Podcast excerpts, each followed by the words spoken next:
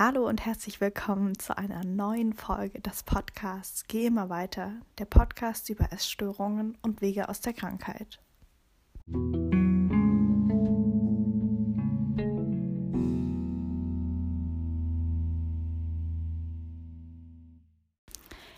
Ich dachte mir, ich nehme mal wieder eine neue Podcast-Folge auf, weil es jetzt doch schon eine Weile her ist, seit ich die letzte aufgenommen habe und sich, glaube ich, in meinem Leben sehr, sehr viele Dinge ähm, ja, entwickelt haben und ich mit sehr vielen Dingen konfrontiert wurde, die mir gar nicht so klar waren oder die ich dachte, die ich schon längst überwunden habe, mit denen ich souverän umgehen kann.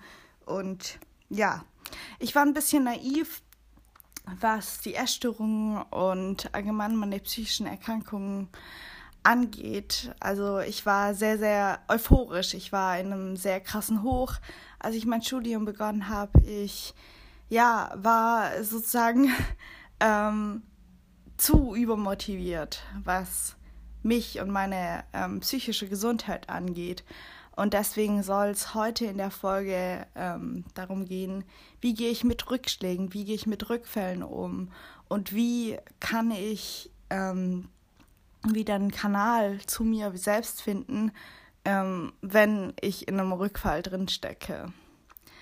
Ähm, ich kann natürlich keine Garantie dafür geben, dass es denjenigen, die jetzt gerade in einem Rückfall stecken oder die, ähm, denen es schlecht geht, dass es der ultimative Plan ist, um wieder aus dem Rückfall rauszukommen. Ich kann nur meine Strategien teilen und meine Erfahrungen oder auch mein jetziges ähm, ja, erleben, wie ich gerade versuche, so ein bisschen wieder eine Struktur in mich rein oder in, in mein Leben zu bekommen und ja, der Essstörung wieder weniger Raum zu geben. Mm, ja, was ich glaube ich sagen möchte, ist allgemein, wenn man aus einer Essstörung versucht zu kommen oder aus einer psychischen Erkrankung zu kommen, dass man auf der Hut sein muss. Ich war das nicht. Ich habe oft ähm, dachte ich mir, mir geht's, dachte ich, es geht mir super und habe ähm, mich vielleicht auch in Bereichen überfordert, die mir gar nicht am Anfang so bewusst waren. Also ich dachte mir, ja, es ist cool, wenn ich von 0 auf 100 in die Uni gehe, von 0 auf 100 ähm, mich mit 1000 Menschen treffe, wieder Alkohol trinke, wieder Spaß habe, wieder körperliche Kontakte zulasse. Und war da, glaube ich, nicht ganz achtsam mit mir und habe ähm, Dinge schleifen lassen. Ich hatte eine sehr starke Morgenroutine, die bestand eigentlich darin, dass ich morgens aufgestanden bin, mir erstmal einen Kaffee gemacht habe, ähm, ein Glas Wasser getrunken habe, dann eine Viertelstunde Yoga gemacht habe und mich dann hingesetzt habe und aufgeschrieben habe, was heute vielleicht einfach fallen wird, was schwierig fallen wird, wo wie es mir einfach gerade geht. Ich habe da gar kein großes Ding draus gemacht, sondern das waren einfach nur zehn Minuten, die ich mich hingesetzt habe. Dann habe ich meistens ähm, ja eine Folge Podcast gehört, während ich mich fertig gemacht habe für die Uni oder die Schule und habe ja, habe den Morgen eigentlich ganz, ganz locker angehen lassen und habe mir echt oft eineinhalb Stunden für die, für die morgendliche Routine genommen. Manchmal bin ich dann noch, noch eine Runde laufen gegangen oder ja, je nachdem, wie es eben zeitlich gepasst hat. Und das war so eine Kleinigkeit, die sich in meinem Leben verändert hat. Ich habe das einfach nicht mehr gemacht, weil ich irgendwie in Anführungszeichen zu faul war, ich mir irgendwie zu schade war, ähm, ja, obwohl es eigentlich vielleicht nur eine, ja, eine Stunde wäre, die ich mir hätte Zeit nehmen können für mich selbst, habe ich das einfach nicht mehr gemacht, sondern ich bin, ja, ich bin oft aufgestanden, gleich ans Handy, habe irgendwelche YouTube-Videos angeschaut, bin, Stunden, bin eine Stunde durch Instagram gescrollt und ja, lag dann im Bett und ähm, ja, habe ich dann schnell fertig gemacht, kam in krassen Zeitdruck, war auch oft sehr, sehr spät dran, was die Uni betrifft oder bin auch noch sehr, sehr spät dran, weil ich einfach ja irgendwie diese, diese Routine oder diese innere Uhr verloren hatte.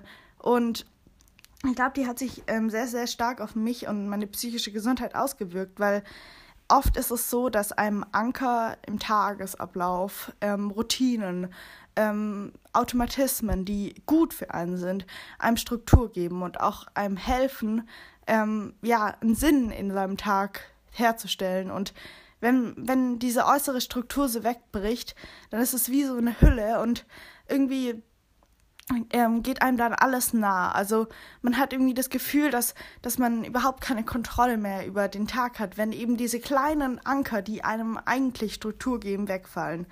Also habe ich wieder angefangen, ähm, diese kleine Struktur wieder aufzubauen. Hab mir gesagt, okay, ich stehe jetzt vielleicht nicht gleich wieder um sechs auf, sondern um sieben. Ähm, und etabliere diesen kleinen Mechanismus zur Kaffeemaschine gehen oder zum Wasserkocher gehen, Wasser anmachen, Wasser trinken, Yoga machen und ähm, jetzt gerade in der Klausuren- oder Prüfungszeit mich einfach eine Stunde hinzusetzen oder 50 Minuten und einfach vielleicht ein Buch zu lesen. Gar nicht krasse Anstrengungen, sondern einfach ein bisschen in, in das Lernen reinzukommen und aber auch da achtsam mit mir sein. Dann duschen und ja, schöne Musik dabei hören oder einen Podcast dabei hören und ich etabliere das gerade so langsam wieder und ich merke, dass das mir gerade wieder so ein ganz, ganz bisschen ja, Kontrolle zurückgibt, weil ich merke, oh, ich habe eine Selbstwirkung, oh, es wirkt sich positiv auf mich auf, auf mich aus. Es ist schön, wenn ich wieder, ja, mich dehne, wenn ich wieder in, in das Yoga wieder reinkomme, das mir eigentlich so, so viel gibt. Aber ja, oft sind das so kleine Dinge, die, ähm, ja, die man einfach wieder etablieren muss. Dann ganz, ganz wichtig, dass man sich nicht dafür schämen muss, dass es gerade wieder schlecht läuft. Also, dass man ähm, sich bewusst machen muss, okay, hey, stopp, hier läuft gerade was falsch. Stopp, ich komme wieder ins restriktive Essen. Stopp, ich komme wieder ins Essanfall-Essen zurück. Oder hey, stopp, ich isoliere mich wieder. Oder ich, ähm, ja, komme wieder in diese Panikgedanken, in dieses, oh mein Gott, oh mein Gott, oh mein Gott, Ding rein. Dass man das erkennt, ist, glaube ich, ein, ein sehr, sehr, sehr wichtiger Punkt und auch sich selbst einzugestehen, dass es gerade nicht normal ist, wie es gerade läuft.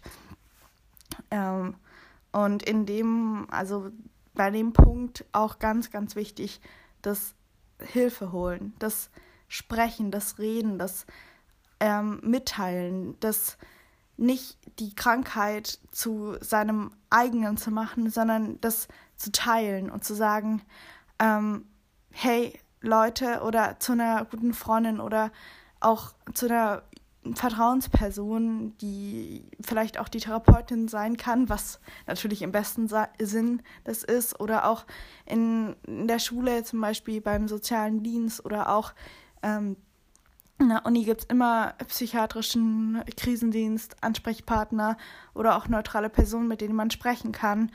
Und es auszusprechen und zu sagen, hey, mir geht's überhaupt nicht gut, es läuft gerade gar nicht und ich brauche irgendwie Hilfe.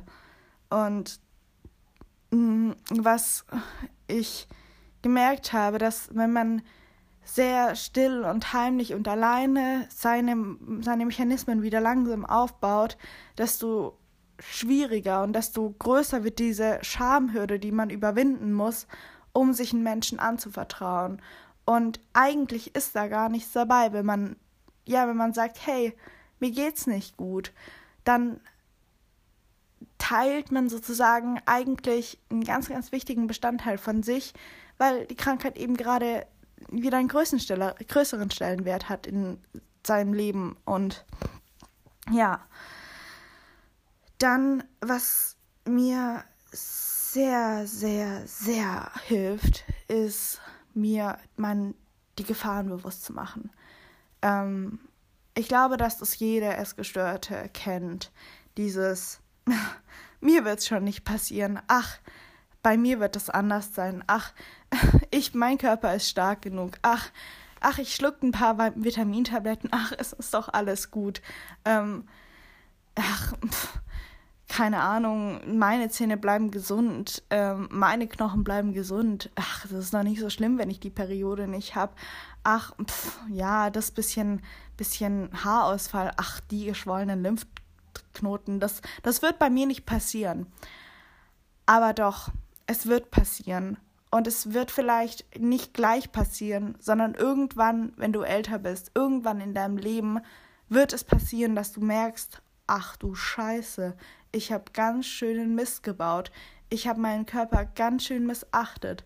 Und ja, bei der Bulimie ist es klar, natürlich, ähm, zuerst einmal, dass man sich bewusst macht, dass wenn man immer wieder erbricht, dass man einfach auch sterben kann, dass man an einem Speiseröhrendurchbruch sterben kann, dass man an einem Magendurchbruch sterben kann, dass es schneller geht, als man denkt. Du weißt nicht, wie stabil deine Speiseröhre ist. Du weißt nicht, wie stabil dein Magen ist.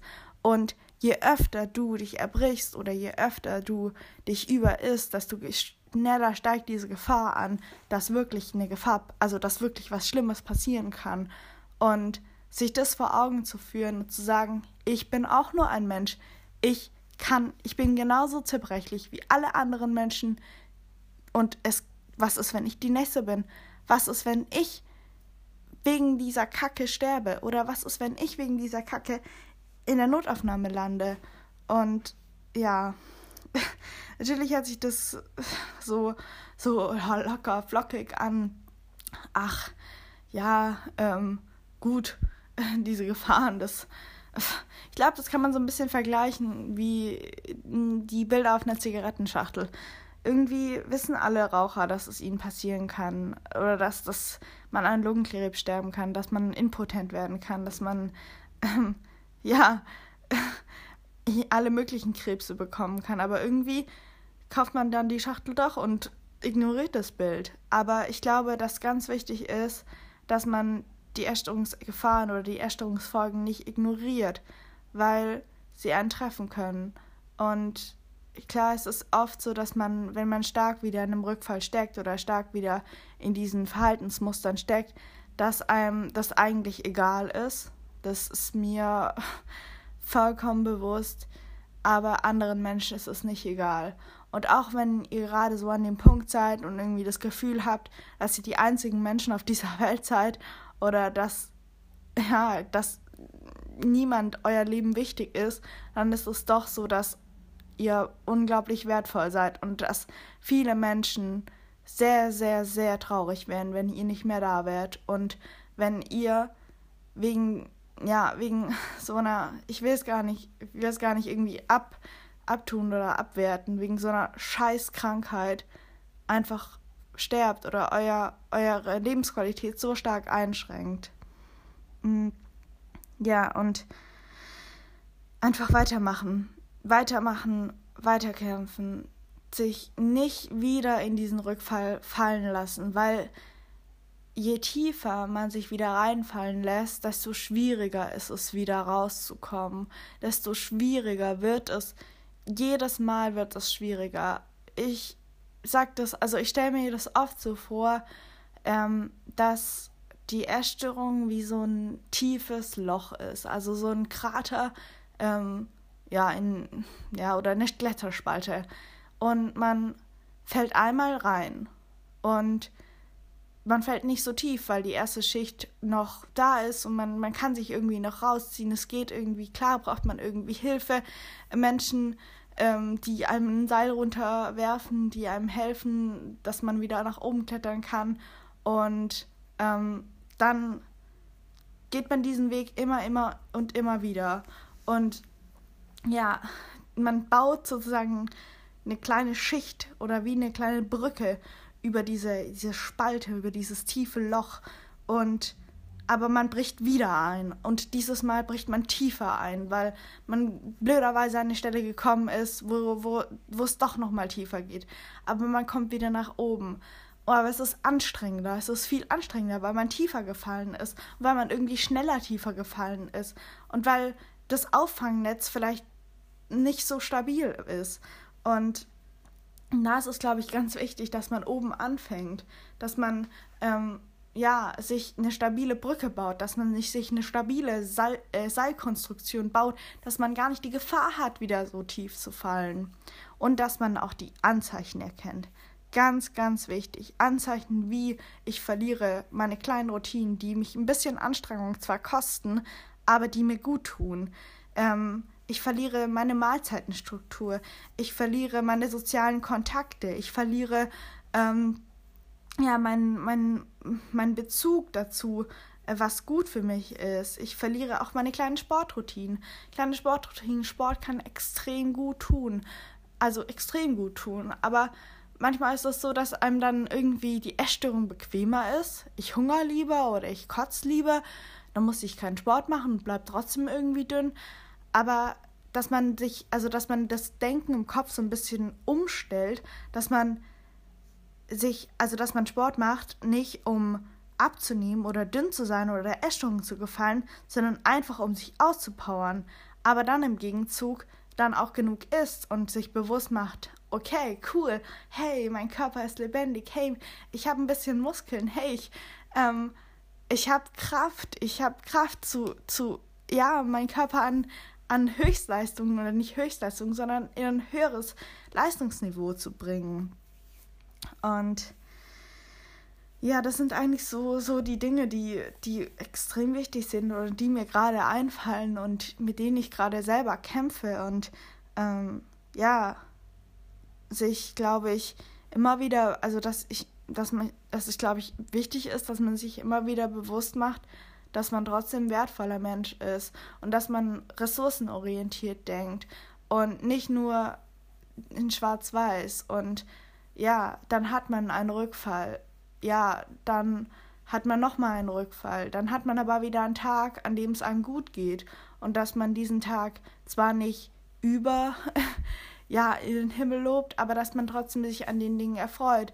Oder dass man sich kleine Anker im Tag setzt und sich sagt, oh cool, ich habe heute den Vormittag irgendwie produktiv gearbeitet. Ich habe der Erstörung keinen Raum gegeben und dass man sich immer wieder Ruhepausen gönnt und dass man auf sich hört und dass man auch vielleicht ähm, wenn man das noch nicht so gut einschätzen kann, dass man trotz, dass es einem gut geht in einer Phase, dass man sich trotzdem bewusst Pausen einbaut und dass man sich trotzdem bewusst macht, hey, ich habe da ein Problem gerade noch.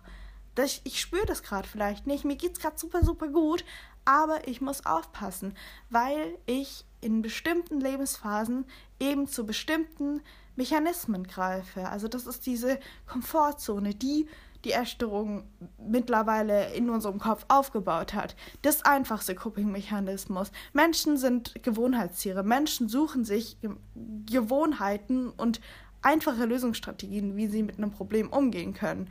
Du fühlst dich unwohl, du fühlst dich dick, du fühlst dich unproduktiv, du fühlst dich scheiße, du fühlst dich hässlich. Ja, was sagt dein Kopf?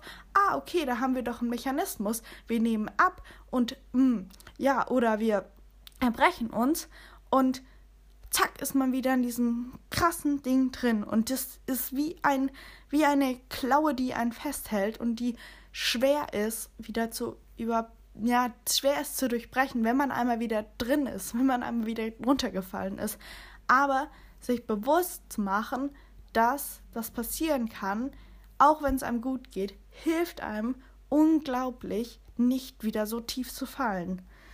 Und noch ein anderer Tipp ist, glaube ich, ja, reden. Ja, ich hatte schon, ich habe schon vorhin gesagt, aber auch mit Menschen ähm, über banale Dinge zu reden, über ähm, Jungs, über Partys, über keine Ahnung, irgendwelche Liebesgeschichten, über irgendwelche Dummheiten, über die Kindheit, über Haustiere, über Zeichnen, über Bücher und ja, dass man, dass man irgendwie, ja, so banal das klingt, auch mal über nicht so schwerwiegende Themen redet, sondern einfach irgendwie, ja, über schöne Dinge redet. Und ja, ich bin mir ziemlich sicher, dass ähm, das, was ich gerade gesagt habe, dass es vielen bewusst ist. Aber wenn man das, glaube ich, nochmal so hört, und auch ich spreche gerade so ein bisschen aus Erfahrung, ja, ich hatte wieder zwei unglaublich scheiß Wochen, unglaublich schreckliche Wochen, wo ich echt dran mir gezweifelt habe, dass ich gar nichts mehr kann, dass ich nichts auf die Reihe bekomme. Aber ich fange wieder langsam an. Und ich glaube, das ist der Knackpunkt, dass man sich bewusst macht, dass es nicht von heute auf morgen wieder geht und dass man nicht von heute auf morgen wieder diesen Rückfall los wird, sondern dass es ein schleichender Prozess wieder ist und dass es wieder ein schwieriger Prozess ist und dass dieser Prozess auch Anstrengung erfordert und dass dieser Prozess einen aus der Komfortzone wieder rausholt, die, in der man schneller drin ist, als man denkt.